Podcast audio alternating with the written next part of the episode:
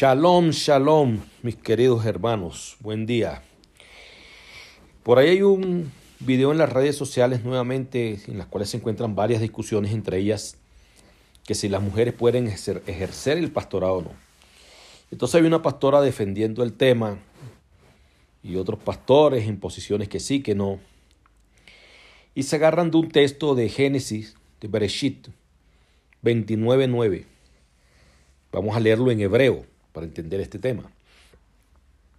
Dice así, Odenu madaber iman, berrachel, ba inhason asher le abija kiruaji. Esa palabra roach que aparece, roach en el hebreo original, es la palabra pastor evidentemente. El texto se traduce como que todavía estaba hablando, pues quién, el padre Raquel, cuando, llegó con las ovejas, Raquel, cuando llegó Raquel con las ovejas de su padre. Entonces dice, pues ella era pastora. Sí, evidentemente el término roaj en hebreo es pastora. Y roej es pastor para hombre. Pastor. Pero resulta que tenemos que tener en cuenta que el término pastor no es un título, es una función dentro de la congregación, dentro de la quejilá, la congregación. O sea, hablemos dentro de la iglesia en los términos de hoy, ¿no? Eclesia, el término del cual se deriva. Nosotros encontramos en Efesios 4:11 que la palabra pastor en el griego koiné, que debe entenderse en el griego koiné, no en el moderno, es poimen, esa palabra poimen aparece una única vez en el Nuevo Testamento para referirse a aquellos hombres dotados por el Espíritu Santo para realizar un pastoreo espiritual. Es decir, es en sentido metafórico, para indicar una función encomendada a la sociedad o a, los, o aquellos que apacientan la grey. ¿Sí? En, este término, el 4.11 no aparece como un pastor de ganado. Si nosotros miramos el griego el original, la palabra poimen, que es pastor, ¿sí? que también se, se, lee como egomenois, ¿sí? pastor, también existen palabras como presbíteros, que era anciano, episcopos, utilizada para obispo, y proistemi, que se usa para gobernante o el que preside. De viene la palabra presidente. Entonces, lo que primero que tenemos que tener en cuenta es que tenemos que separar la parte escritural de la parte del pensamiento original del judaísmo. En la antigüedad no valían los títulos. De hecho, hay una discusión en el Nuevo Testamento cuando Jesús le dice a sus apóstoles, no permita que os llamen rabí, maestro. ¿Por qué? Porque ah, los títulos eran degradar a una persona porque lo que valía era el nombre en el judaísmo antiguo. El Shem, el nombre de la persona era lo que valía, no los títulos. Ahora bien, en Efesios 4:11, leámoslo en griego, dice, Kai autos didomi homen apóstolos. Apóstolos ahí es emisario. Jodé profetes, vocero. Jodé evangelistas, proclamadores del buen mensaje. Jodé poimen, ahí aparece la palabra poimen, que es pastor, y dice, hay didáscalos, o sea, maestros. No es que sean cinco ministerios, eso es otro error. La palabra cae ahí no dice y maestros. ¿sí? Traduzcámoslo al español. Efesios 4:11 se, se traduce más o menos. Y él dio, él quien Dios dio, de hecho a los emisarios, a los voceros, a los proclamadores del buen mensaje y a los pastores también maestros. Él no dice y maestros. La palabra cae ahí se traduce como también. O sea que tanto el ministerio de emisario, de vocero, de proclamador del buen mensaje y el de pastor tiene incluido en sí el de maestro. O sea, estos cuatro pueden ser maestros.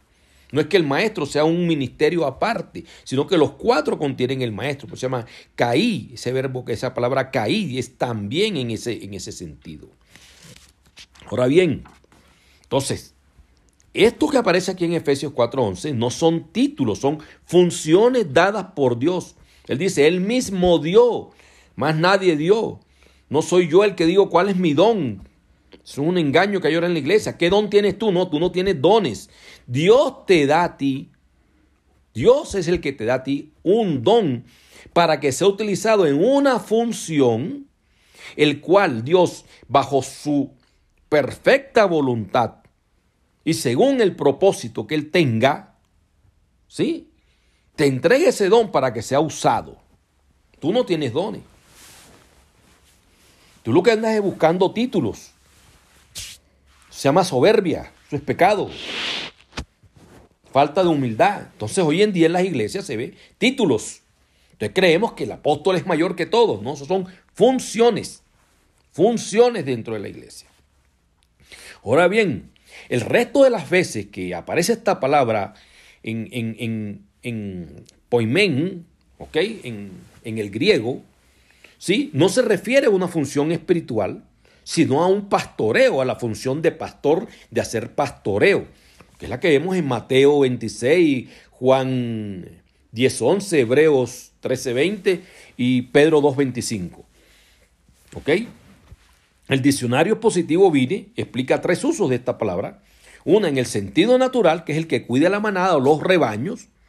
En el sentido metafórico, que es el caso que nos atañe, en Efesios 4.11, que se atribuye a quién? A Cristo, que es el gran pastor, el buen pastor, y a aquellos que ejercen la labor de pastorado en la congregación o en la iglesia.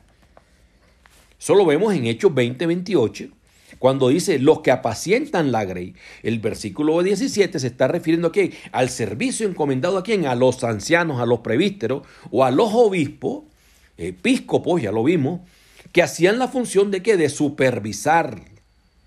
Lo mismo parece cuando en primera de Pedro 5.12 dice apacentar la grey de Dios. Entonces, ¿qué es apacentar la grey de Dios? Tener un cuidado tierno y una supervisión llena de atención, la cual hoy en día muchos pastores están por fuera de esta función porque creen que esto es un título. Es más, ya nadie quiere ser pastor, ahora todo el mundo quiere ser apóstol. El mismo Homero y Platón en Grecia explican que esto es un sentido figurado y lo explican como el guía, el dirigente, el caudillo. Dice Platón en uno de sus escritos, porque el pastor de hombre es imagen del pastor y legislador divino. Entonces esa palabra que aparece como Roach en Génesis, hablando de Raquel, se refiere a la función que ella ejercía del pastorado como mujer de apacentar unas ovejas, pero nada tiene que ver con ser una pastora en la iglesia o en la congregación. Ahora, la discusión es, ¿existen o no existen pastoras? Pues en la antigüedad no existían, porque en la antigüedad las mujeres no enseñaban, esa era una función dada a los hombres. Pablo aclara en el Nuevo Testamento, cuando estamos hablando del judaísmo del primer siglo, ¿sí? que había mujeres que tenían unas funciones dentro de las iglesias y esas funciones son las de consejería entre las mismas mujeres y también participaban como profetizas. Profetizo, profetiza no es que profetizó, que se inventó, no. Profetizo es vocero, la palabra nevín en hebreo, que es vocera de Dios. Dios puede usarla el que él quiera. Entonces, ¿existen pastores hoy en día, sí o no? Pues claro que hoy existen pastoras, porque no pueden decir? Pero nada tiene que ver el, el verso de Génesis 29, 9 con eso con ser pastora de la iglesia, porque ese texto se está refiriendo al pastoreo de Raquel, no como función de una iglesia ni de una sinagoga, correcto, la antigüedad era sinagogue, no como función de una sinagoga, de una congregación, sino como función del pastoreo que ella hacía, o sea, no es el verso. Pero el que existan o no, eso es algo que solamente le compete a Dios. Dios puede usar al que él le parezca. Y si la función dentro de la iglesia es que la mujer enseña, predica, porque lleva el evangelio, es evangelista, etc., pues eso es una función que hoy en día la iglesia ha migrado a eso, ha evolucionado en eso, y yo no creo que eso le desagrade a Dios. Sin embargo, aclaro, en la antigüedad, esa no era la función de las mujeres en el judaísmo antiguo ni en el del primer templo, en el primer, el, perdón, segundo templo, el primer siglo. Ya se veía esto en las iglesias, la participación de las mujeres que habían podido ya participar porque en el judaísmo antiguo, antes del primer siglo, las mujeres no tenían ese tipo de función.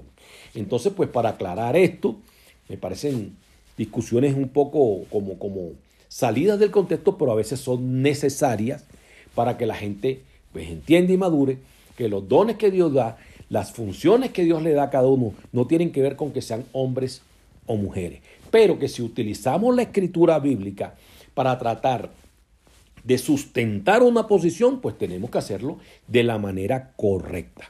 Entonces, Dios los bendiga, shalom a todos, feliz día y sigan disfrutando su Navidad.